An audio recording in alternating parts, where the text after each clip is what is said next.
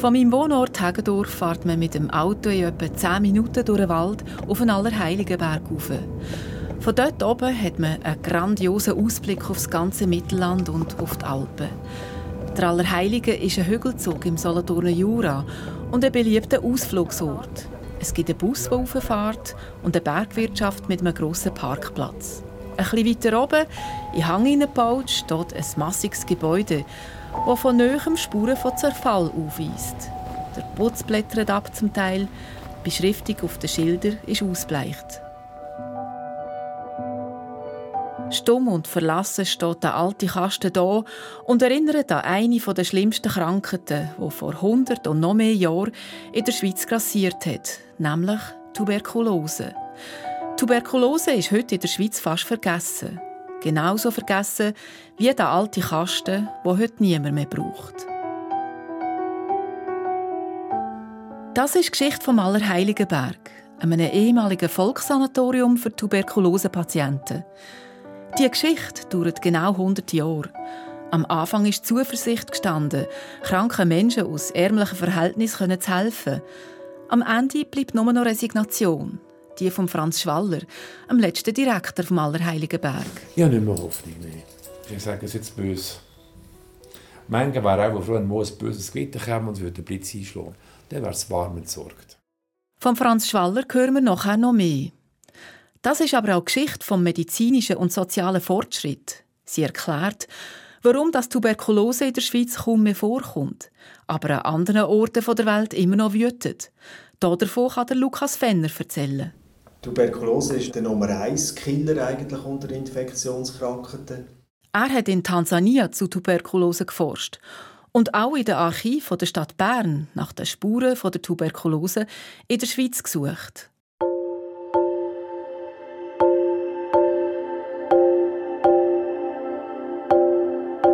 Der gehört Kopf voran, der Podcast zum Eintauchen in Geschichten aus der Wissenschaft. Ich bin Tiren Dietschi. In dieser Staffel suchen wir nach vergessenen Orten, die früher aber eine wichtige Rolle gespielt haben. Und genau so ein Ort ist der Allerheiligenberg im Solothurner Jura. Die Klinik liegt am Südhang, der Sonne zugewandt, mit herrlichem Alpenblick. Vor 100 Jahren war das Gebäude ein Leuchtturm ein Paradebeispiel für gemeinnütziges Wirken und der ganze Stolz von zielstrebigen, weitsichtigen Männern. Von den Frauen hat man denen leider noch nicht so geredet. Heute ist der Allerheiligenberg schon zehn Jahre zu und ein Geisterhaus. Grüezi, Frau Frey. Grüezi dir, Frau Frey. Ja.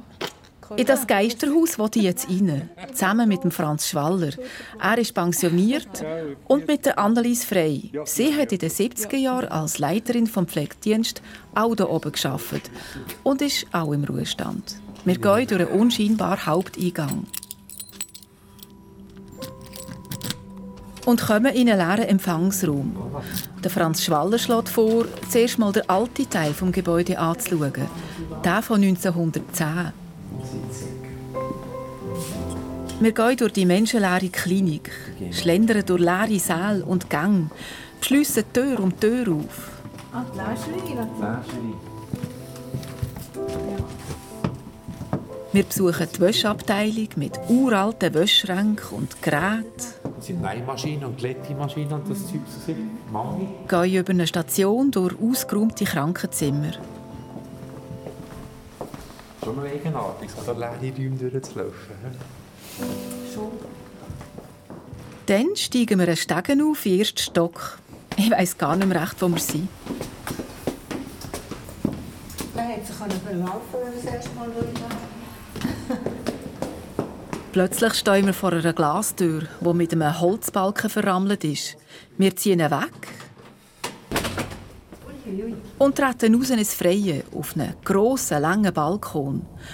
Vor unseren Augen tut sich das Alpenpanorama in seiner ganzen Pracht auf. Geradeaus auf Schlag 12 prangen Eiger, Mönch und Jungfrau. Der ganze Balkon ist ins goldige Licht von der Herbstsonne getaucht. Es ist richtig warm draußen und ich ziehe die Jacken ab. Das waren die Liege Balkone, wo die Leute mit dem Bett draußen waren, oder mit, mit den Liegen. Und die, ja, die gute Luft. Zeitgenossen haben, oder?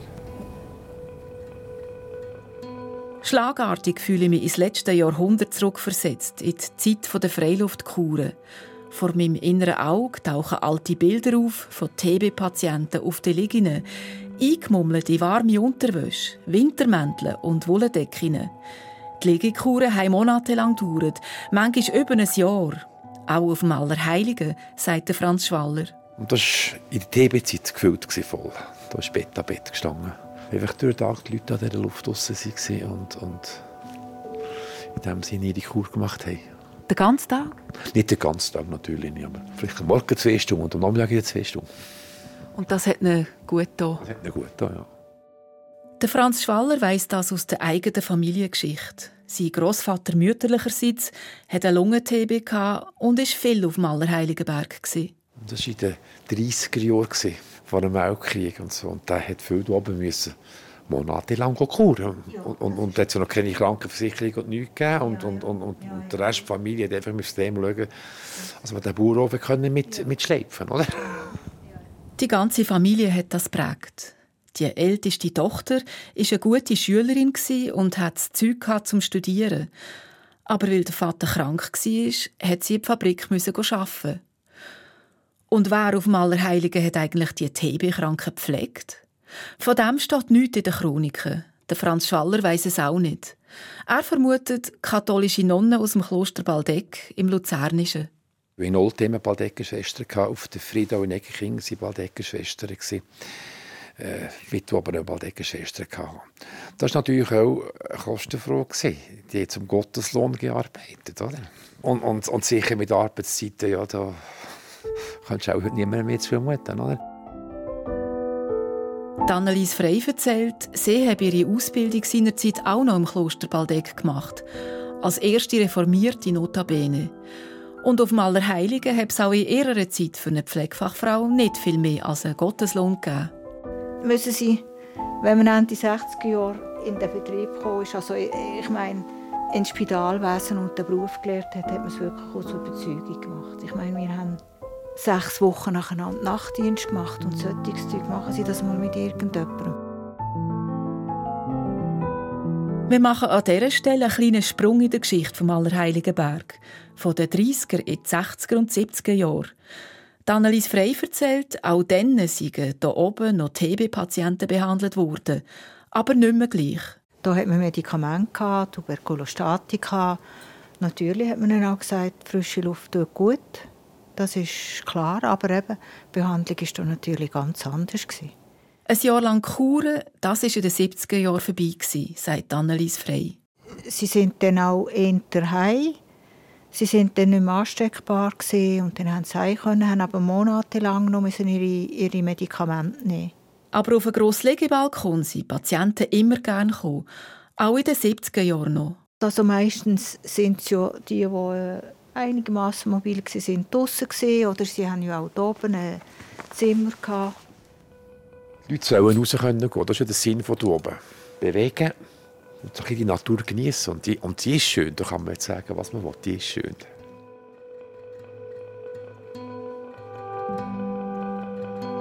Wie ist das gegangen mit der Tuberkulose in der Schweiz? Wie ist es gekommen, dass man eine ganze Reihe von Heilstätten gebaut hat, um ausschließlich Leute mit dieser einen Krankheit zu pflegen und probieren zu heilen? Genaueres von dieser Geschichte weiss der Lukas Fenner. Er sitzt in etwa 30 Kilometer Luftlinie vom Allerheiligenberg entfernt, Solothurn im Ambassadorenhof in seinem Büro und räumt Unterlagen vom Tisch. Der Lukas Fenner ist 47 und seit drei Jahren Solothurner Kantonsarzt.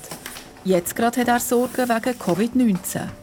Ereignisse überschwemmen sich halt Als ich ihn besucht habe, haben die Corona-Fallzahlen auch im Kanton Solothurn stark angezogen.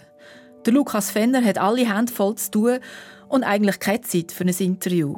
Aber als ich ihm geschrieben habe, es gehe um Tuberkulose, hat er nicht Nein sagen Das ist natürlich immer noch ein bisschen mein, ein bisschen mein Hobby, das ich pflege, TB. Oder? Das habe ich jetzt wirklich so lange betrieben. Und, äh der Lukas Fenner ist Epidemiologe und hat viel Feldforschung über Tuberkulose gemacht. Er war zwei Jahre in Tansania, in der Großstadt Dar es Salaam. Das ist eine der schnellst wachsenden Städte in ganz Afrika. und für Krankheitskeim ein Paradies. Cholera, Dengue, Masern, Tuberkulose. Zur TB im Speziellen, sagt der Lukas Fenner. Tuberkulose ist ähm, natürlich immer eine Infektionskrankheit von den Armen. Eine Infektionskrankheit den Armen. Das ist TB heute noch. In südlichen Ländern zu Afrika, zu Indien oder in den armen Gegenden von Osteuropa. Das zeigen die Statistiken von der Weltgesundheitsorganisation WHO, wo jedes Jahr einen grossen TB-Bericht herausgibt. Tuberkulose ist natürlich der Nummer 1 Killer eigentlich unter Infektionskrankheiten. Jeden Tag sterben 4000 Menschen an TB. An dieser Zahl sieht man den Stellenwert von TB international, sagt Lukas Fenner. Dass es eine enorm wichtige Infektionskrankheit ist und es enorm wichtig ist, dass man eben das auch nicht vernachlässigt in der Bekämpfung. Die Armut, die den Infektionskrankheiten den Boden gibt, hat es früher auch in der Schweiz gegeben.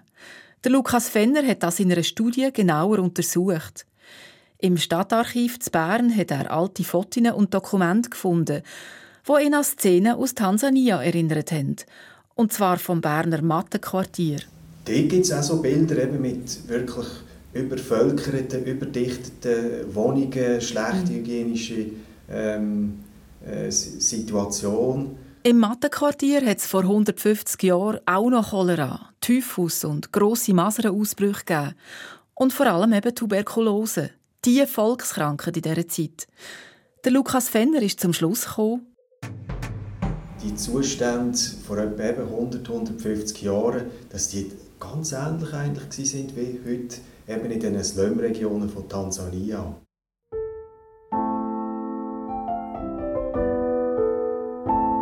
Man weiss heute, in der Schweiz ist um die Jahrhundertwende jeder zehnte Todesfall auf TB zurückgegangen. In manchen Regionen sogar jeder sechste. Tausende sind an TB gestorben. Ganz schlimm hat es Kinder und Jugendliche getroffen. Der Winter 1901, 1902 zum Beispiel haben die Hälfte der 15- bis 19-Jährigen wegen der Tuberkulose nicht überlebt. Es war die Industrialisierung, die den Siegeszug der Tuberkulose befeuert hat. Die Leute sind vom Land in die Städte gezogen, um mit Fabriken zu arbeiten. Uhrenbetrieb, Webereien, Maschinenfabriken und die chemische Industrie. In den Arbeitersiedlungen haben zehn und noch mehr Personen in munzigen, feuchten Wohnungen gelebt. In so Verhältnis haben Tuberkulosebakterien einen idealen Nährboden um sich zu verbreiten. Die Bakterien, die der deutsche Physiologe Robert Koch 1882 entdeckt hat und wo meistens die Lungen befallen. Wer sich dann mit TB angesteckt hat, vor 100, 150 Jahren, wo die Leute so beengt und unhygienisch gewohnt haben, der hat sehr häufig zuerst einen Husten bekommen, Müdigkeit und leichtes Fieber, später starke Brustschmerzen und Gewichtsverlust. Auszehrung oder Schwindsucht hat man der TB früher im Volksmund gesagt. Am Schluss kann die Lunge der Körper nicht mehr mit genügend Sauerstoff versorgen. Und das ist der Tod.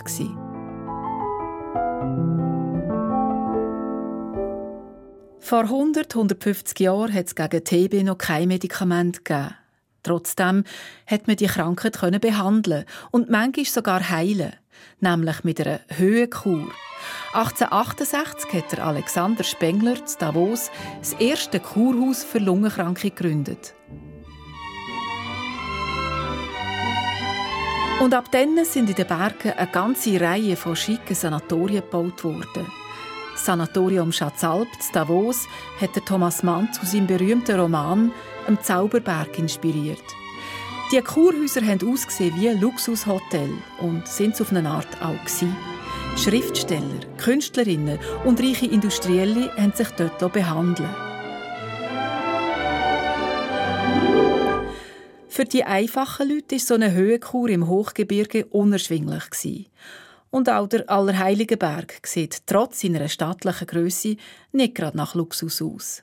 Dort einfach die Leute herkommen, das war eine Frage vom Geld, was sie können, sich leisten Und der Rest hat nichts gehabt. Erzählt zurück auf unserem Rundgang der Franz Schwaller. Aber gegen Ende des 19. Jahrhunderts hat sich das Blatt für arme TB-Patienten wenden. Und dort ist eigentlich in Olten der Dr. Adolf Christen, das muss ein sehr umtriebiger Mann sein. Weil gut vernetzt ist, er hat Verbindung also der Firma Baldi Schuhfabriken, das war damals noch begriffen. Oder? Der Adolf Christen war Arzt Zolten. Ein gewichtiger, ein engagierter Mann. Mitbegründer der christkatholischen Kirche. Anführer der Solothurner Radikalliberalen. Sozial engagiert. Und befreundet mit dem Arthur Balli, einem Sohn vom damals weltgrößten Schuhfabrikant im solothurnischen Schönewirt. Am 29. Juni 1889 hat Adolf Christen in der Sonntagsausgabe vom Oldner Wochenblatt Folgendes geschrieben. Unser kleines Land gibt jetzt viele Millionen aus, um durch militärische Rüstungen unsere Freiheit und Unabhängigkeit zu sichern. Es würden sich gewiss in opferwilligen Kreisen auch Hilfsmittel finden, den Tausenden von bedürftigen Mitbürgern, die jetzt elend, in Not und Schmerzen dahinsiechen, die rettende Hand zu bieten, durch Errichtung von Heilstätten für unbemittelte Lungenkranke. Die Idee hat zündet. Ein nationales Ärztekomitee hat sich zusammengetan und schon 1894 ist auf der Heiligen Schwende oberhalb von Thun das erste Volkssanatorium aufgegangen.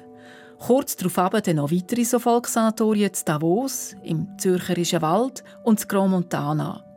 Und 1910, nach ein paar Anlaufschwierigkeiten, vor allem finanzieller Art, der Allerheiligenberg im Kanton Solothurn. Es hat Haufen Kräfte, Geld und einen ungeheuren Idealismus gebraucht, um das Vorhaben zu realisieren.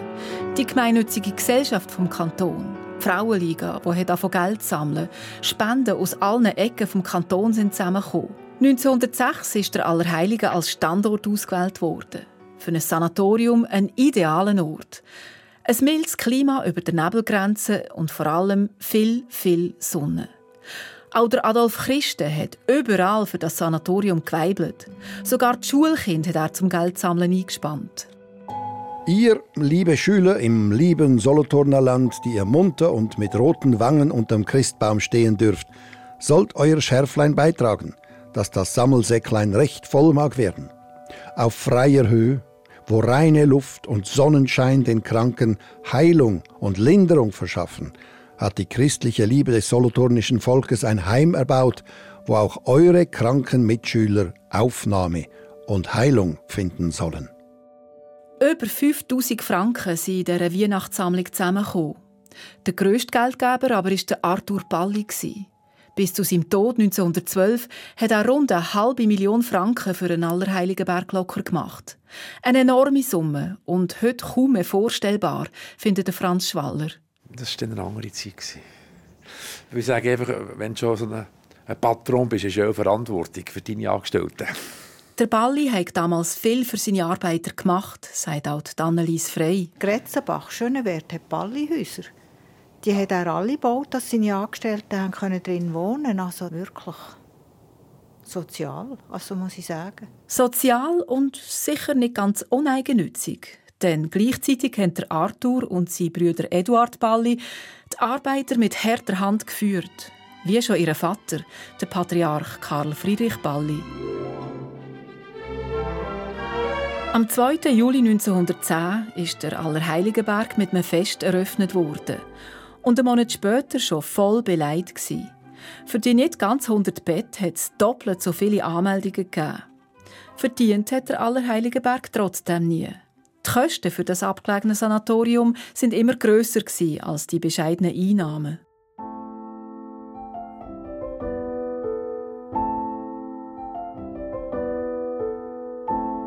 Am Ende des Zweiten Weltkriegs hat ein neues Kapitel für Allerheiligen angefangen. In ganz Europa und auch in der Schweiz hat man sich darauf eingestellt, dass Tuberkulose würde zunehmen In diesen schwierigen Nachkriegsjahren, die von Mangel und Obdachlosigkeit geprägt waren, hat TB ein Lichtspiel Der Allerheiligenberg hat sich vergrössern, wie andere Sanatorien auch. Schon in den 30er Jahren ist eine Kinderklinik mit einer eigenen Schule gebaut worden. Anfangs 50er Jahre ein neuer Trakt für die erwachsenen TB-Kranken die haben in der Regel alle eine Nasszelle selber. Mhm.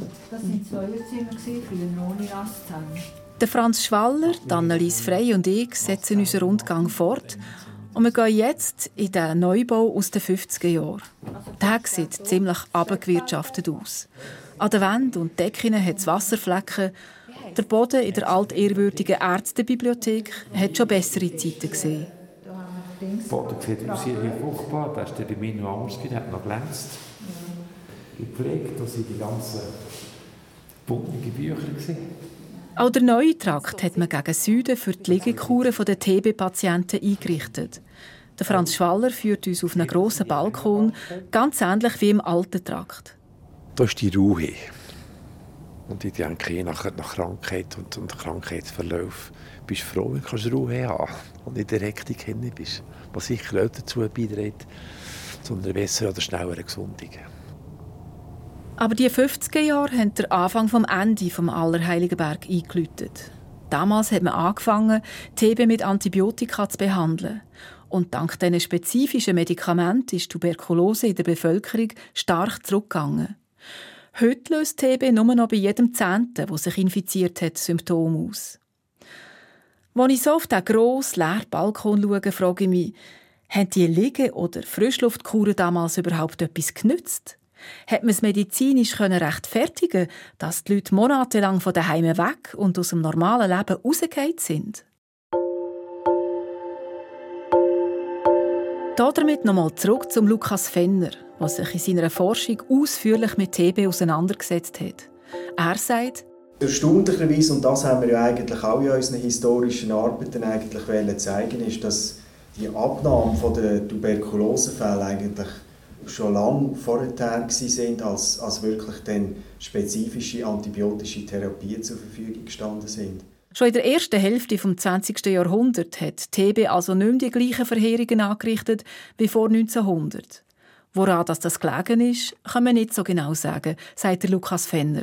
Es hat vieles mitgespielt. Die Wohnverhältnisse, die verbessert worden sind, auch die hygienischen Verhältnisse, dass man größere Wohnungen hatte, dass man mehr Fenster hatte, mehr Sonnenlicht. Die Höhenluftkur war sicher keine spezifische Therapie. Trotzdem hat sie den Patienten gut getan, vor allem die Sonnenexposition. Durch das hat der Körper Vitamin D bilden und das wiederum hat das Immunsystem der Patienten gestärkt. Dazu ist gekommen, dass man sich in Ruhe wieder äh, rehabilitieren konnte, dass man äh, wirklich eine gute medizinische Grundversorgung hat. Mhm. Das hat sicher grosse Rolle gespielt. Trotzdem, aus heutiger Sicht kann man es eigentlich kaum glauben, dass sich die teuren und aufwendigen Höhenluftkuren in der Schweiz während Jahrzehnten gehabt haben. Vor allem, wenn man schaut, wie schwer dass es Menschen mit Tuberkulose heute haben, global gesehen. Das sagt auch der Lukas Fenner. Tuberkulose hat natürlich auch immer durch die Assoziation mit, mit ärmlichen Verhältnissen und mit armen Ländern hat immer einen schwierigen Stand gehabt, das nötige Gehör in den internationalen Gremien überzukommen und auch wirklich genug äh, Gelder gesprochen werden für, diese, für die Erkrankung. Der Tuberkulosebericht 2020 von der Weltgesundheitsorganisation ist in dieser Hinsicht besonders ernüchternd. Nur die Hälfte vom Geld, das die Staaten versprochen haben, ist zusammengekommen. Viele Mittel sind abzügelt und stattdessen für Covid-19 eingesetzt worden. In Ländern wie Indien, Indonesien und auf den Philippinen zum Beispiel ist TB ein grosses gesundheitliches Problem. Und jetzt ist zu befürchten, dass TB-Erkrankungen nicht gemeldet werden. Darum rechnet die WHO mit einem dramatischen Anstieg von Tuberkulosetoten. Dazu kommt das Problem mit dem multiresistenten Keim. Gegen viele Stämme vom TB-Erreger, dem Mycobacterium tuberculosis, gibt es keine wirksamen Antibiotika mehr. Man kann die Betroffenen nicht mehr behandeln. Der Solothurner Kantonsarzt sieht trotzdem nicht schwarz. Er glaubt an die Prävention und an die öffentliche Gesundheit. Und man sieht auch in den Ländern, wo wirklich ein gut funktioniertes, gut installiertes Gesundheitssystem und ein gut installiertes TB-Control-System haben, dass es eben möglich ist, dass man das verhindern kann. Mhm. Also wenn man wirklich auch versucht, dass die, die Patienten die lange Therapie von mindestens sechs Monaten wenn man, wenn man das im Gesundheitssystem kann sicherstellen kann, dann kommt es eben viel weniger zu diesen resistenten Fällen. Zurück auf den Allerheiligen. Die Geschichte vom Niedergang ist rasch erzählt. In den 50er Jahren ist das Sanatorium immer mehr in die finanzielle Schieflage gekommen und hat nur dank Staatsbeiträgen überleben. In den 60er Jahren ist aus der Heilstätte für Lungenkranke ein sogenanntes Mehrzwecksanatorium geworden, das auch nicht Tuberkulose aufgenommen hat. In den 70er Jahren eine Höhenklinik mit einem festen Platz im Solothurner Spitalwesen. Der Kanton hat der Allerheiligenberg übernommen. Aber Solothurn hat man schon gleich von zweifeln, ob man sich die Höhenklinik leisten könne und ob es sie überhaupt braucht. Das Wort Schliessung ist ab den 70er Jahren wie ein Geier über dem Allerheiligenberg gekreiset. In den 90er Jahren haben die Zollendornerinnen und Zollendorner zweimal über eine Schliessung abgestimmt. Beide Mal ist sie abgelehnt worden. Dann hat 2010, genau zum 100-jährigen Jubiläum, eine dritte Abstimmung gegeben. Und das Schicksal vom Allerheiligenberg war besiegelt. Die Solothurner Regierung ist für ihre gesundheitspolitische Weitsicht gelobt worden. Für die Angestellten vom Berg ist es eine bittere Pille. Der Franz Schwaller erinnert sich an Weihnachten 2010. Dann haben wir das traditionelle Personalessen. Es ist zugleich das 100-Jahr-Jubiläum vom Auerheiligenberg. Und ich habe den Anspruch müssen sagen, und wir wissen alle, es ist die letzte. Das letzte Essen so miteinander. Es hat mich noch daran gestunken, dann waren sehr viele Leute dabei. Gewesen politische, die ihre Reden geschwungen, aber es hat niemand von denen angesprochen. Es ist das Letzte.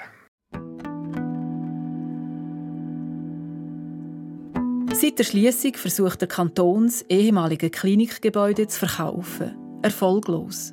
Zweimal haben sich Altersheime eingemietet, die so Zeit überbrückt haben, um ihre eigenen Häuser total zu renovieren. Da und dort gibt es immer wieder eine Zwischennutzung. Im Moment ist im neueren Teil eine Notfallklinik für betagte Covid-Patienten eingerichtet. Für den Fall, dass es während der Pandemie in den Spitälern vom Kanton könnte eng werden Aber langfristig sind die Aussichten düster. Andere ehemalige Sanatorien sind heute Reha-Kliniken oder sind zu Hotels umfunktioniert worden. Doch der Allerheiligenberg verfällt. Der Franz Schwaller hat resigniert. Ja, nicht mehr Hoffnung. Was ist Ihre Prognose? Rückbau? Ich denke, ich sage es jetzt böse.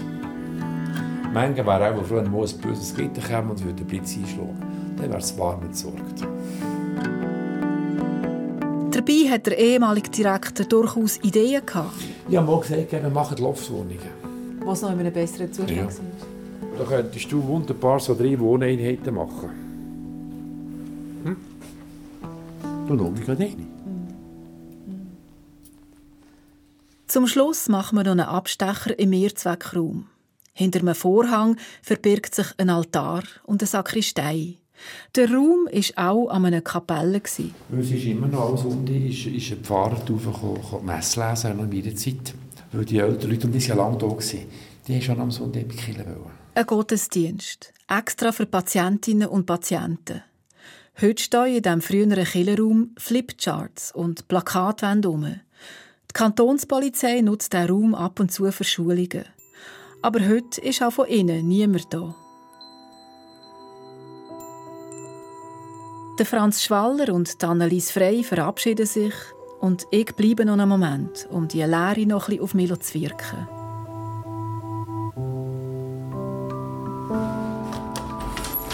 Als ich aus der Klinik rausgehe, steht die Sonne schon tief über dem Alpenkranz. Auf einem Baum pfeift der Vogel auf den Wiesen unten am Hügel sehe ich Kühe grasen und ich denke für mich, auch wenn das Gebäude mal nicht mehr steht, da oben ist einfach der Frieden.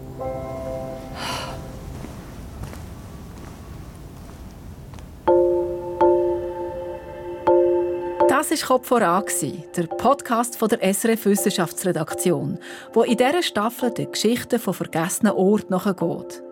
In der nächsten Episode spürt der Thomas Häusler einer vergessenen Uhrenfabrik im Jura nach. Und er findet heraus, dass die Schweiz damals knallharte Industriespionage betrieben hat, damit sie den Anschluss nicht verpasst. Il produit ce rapport qui est pour moi un modèle d'espionnage industriel. C'est évident. Les horlogers suisses, ils vont espionner l'horlogerie américaine.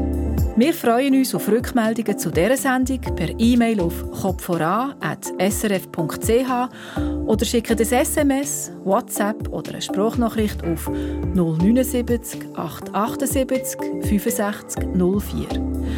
Die Produktion dieser Sendung hat Katrin Caprez gemacht, Technik der Lukas Fretz. Merci und auf Wiederhören sagt Tirin Dietschi.